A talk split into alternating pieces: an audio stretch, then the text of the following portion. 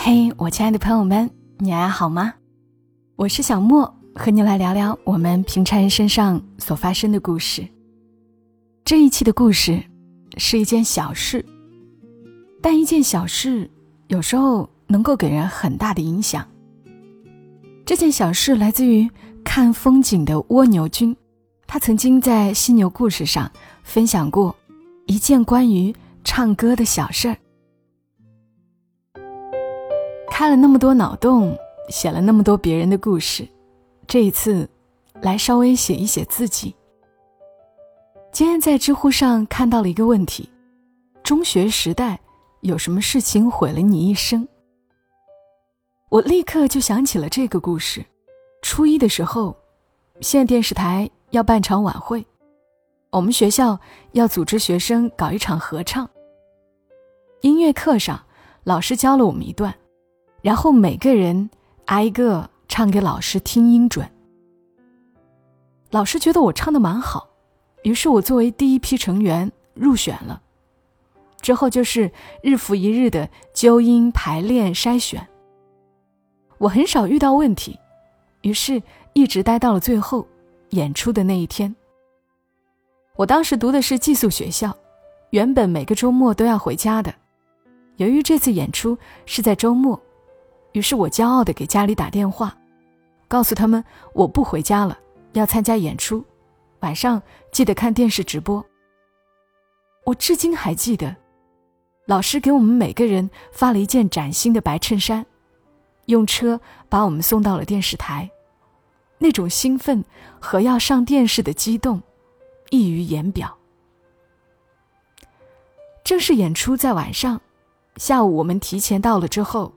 换了一个陌生的老师，据说是更专业的指挥，来给我们重新排队形，做最后一次彩排。然后悲剧就上演了，我被排到了最后一排的边缘位置，然后开始唱。唱着唱着，他突然停下来，用手指着我说：“不会唱也要装装样子，在那里杵着像什么？”我很紧张，因为我一直唱的蛮好的，这次也是像往常一样唱歌的，怎么会不会唱呢？当时我猜想，可能是因为我站的离他比较远，声音不够大吧。于是第二次我用力唱，希望被他听到。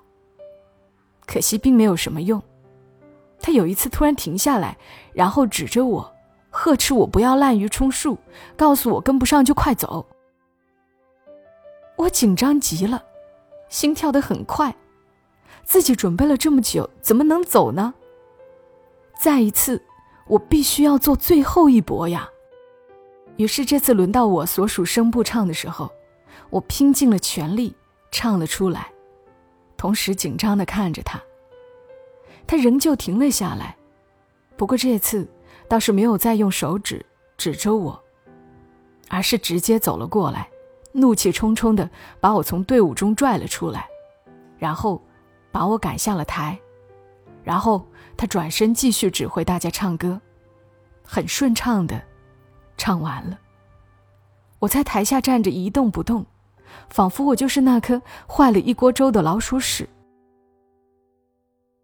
直到很多年后，我读到大三。又一次参加合唱，排练老师和颜悦色的告诉我说：“合唱的时候，个人的音准不是最重要的，但是口型一定要对准，这样整体队形才好看。”那一刻，我才恍然大悟，为什么许多年前那个指挥会认为我是滥竽充数的，不是因为我唱的不准。毕竟，他根本分辨不出每个人的声音，而是因为我一直像一个人唱歌那样，没有把嘴巴大张，所以他才以为我不会唱。但是时光不能倒流，知道了真相又能如何呢？当时受过的伤再也无法愈合了。这次事件之后，我不再唱歌，甚至不再听歌。以至于青春期的时光中，别人都在听周杰伦、S.H.E 等等歌手歌曲的时候，我的一盒盒磁带里，除了英语听力就是鬼故事和相声。再到后来，我发现自己已经过了变声期，许多歌想唱也唱不出来了。小时候学校文艺汇演，我总要去凑个热闹，而这件事以后，我都不再参加任何演出，甚至不敢参加任何需要登台面向观众的比赛。即便一次次憧憬舞台上小伙伴们美轮美奂，也会咬咬牙，断了这些念头。其实无非就是不参加演出、不听歌而已，似乎对生活也没什么影响。直到后来，我发现了另一个很大的衍生后遗症：不敢去 KTV。其实这样说也并不严格，准确的说，除非在场的都是我极为熟悉和亲密的人。否则去 KTV，我都会特别紧张。所以，除非是极亲密的朋友邀约，KTV 我从来就是能不去就不去。实在推脱不过，我进去之后，都得找些分散注意力的事情，帮大家端饮料、拿水果或者加油助威，甚至玩手机或者看书。大学时候，有一次室友突然打电话。叫去 KTV，毕竟已经一起生活了蛮久，和他们很熟悉，关系非常好，所以我不会紧张，然后就去了。结果我一进去发现，还有他约的陌生妹子，当时我突然就紧张到不行，慌不择路，从书包里翻出了一本《物理光学》，开始看，至今被他们当笑话讲。我曾经尝试过，不去做这些乱七八糟的事情，分散注意力。后果就是很快心跳加速，呼吸很急促，然后几分钟之后，就感觉缺氧一样，也有可能是氧中毒，头皮都开始发麻了。总之非常难受。其实大学之后，自己渐渐长大，慢慢回溯自己成长经历的时候，才意识到。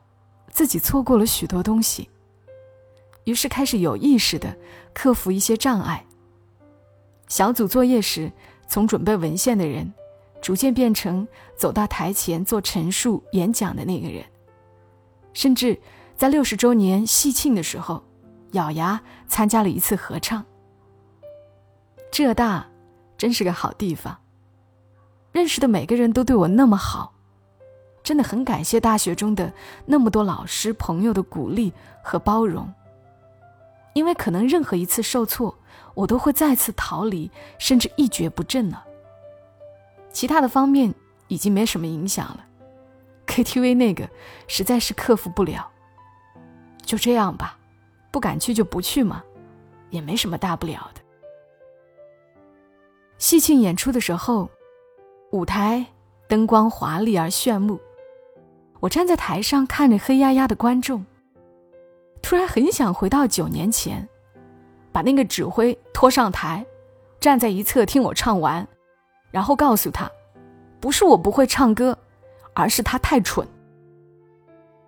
这个故事，以前我很少对人提起，所以这件事对我影响有多深，其实我一直没有直观的感觉。直到在北京的时候，有一次出游，路上。和团支书一起坐公共汽车。本想把这个故事当笑话讲给他听的，结果讲着讲着，我竟然情不自禁的流下泪来。那时才知道，十几年前的那种委屈和恐惧感，我从未真正宣泄过。现在把它平心静气的写成故事，内心反而舒坦多了。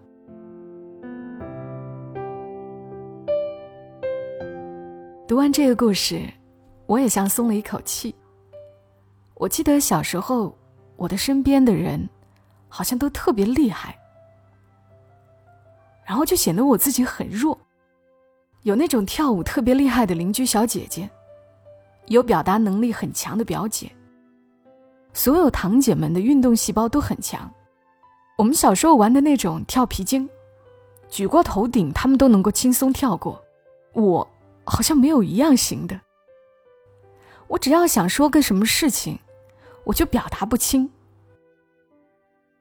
直到我升初中，鼓起勇气上台竞选了班干部，路过的老师说了一句：“这孩子普通话不错，可以去广播站。”就是这句话改变了我的性格，我变成了爱上台的孩子，后来还做了广播，但我依旧是那个回到老家用方言说话就表达不清的人，我还是那个如果观众离我太近。我就会紧张的人。你有被什么小事儿影响过人生吗？也欢迎你在评论区留言来聊一聊，也许说出来，内心就舒坦多了。我是小莫，祝你今晚好梦。小莫在深圳，和你说晚安。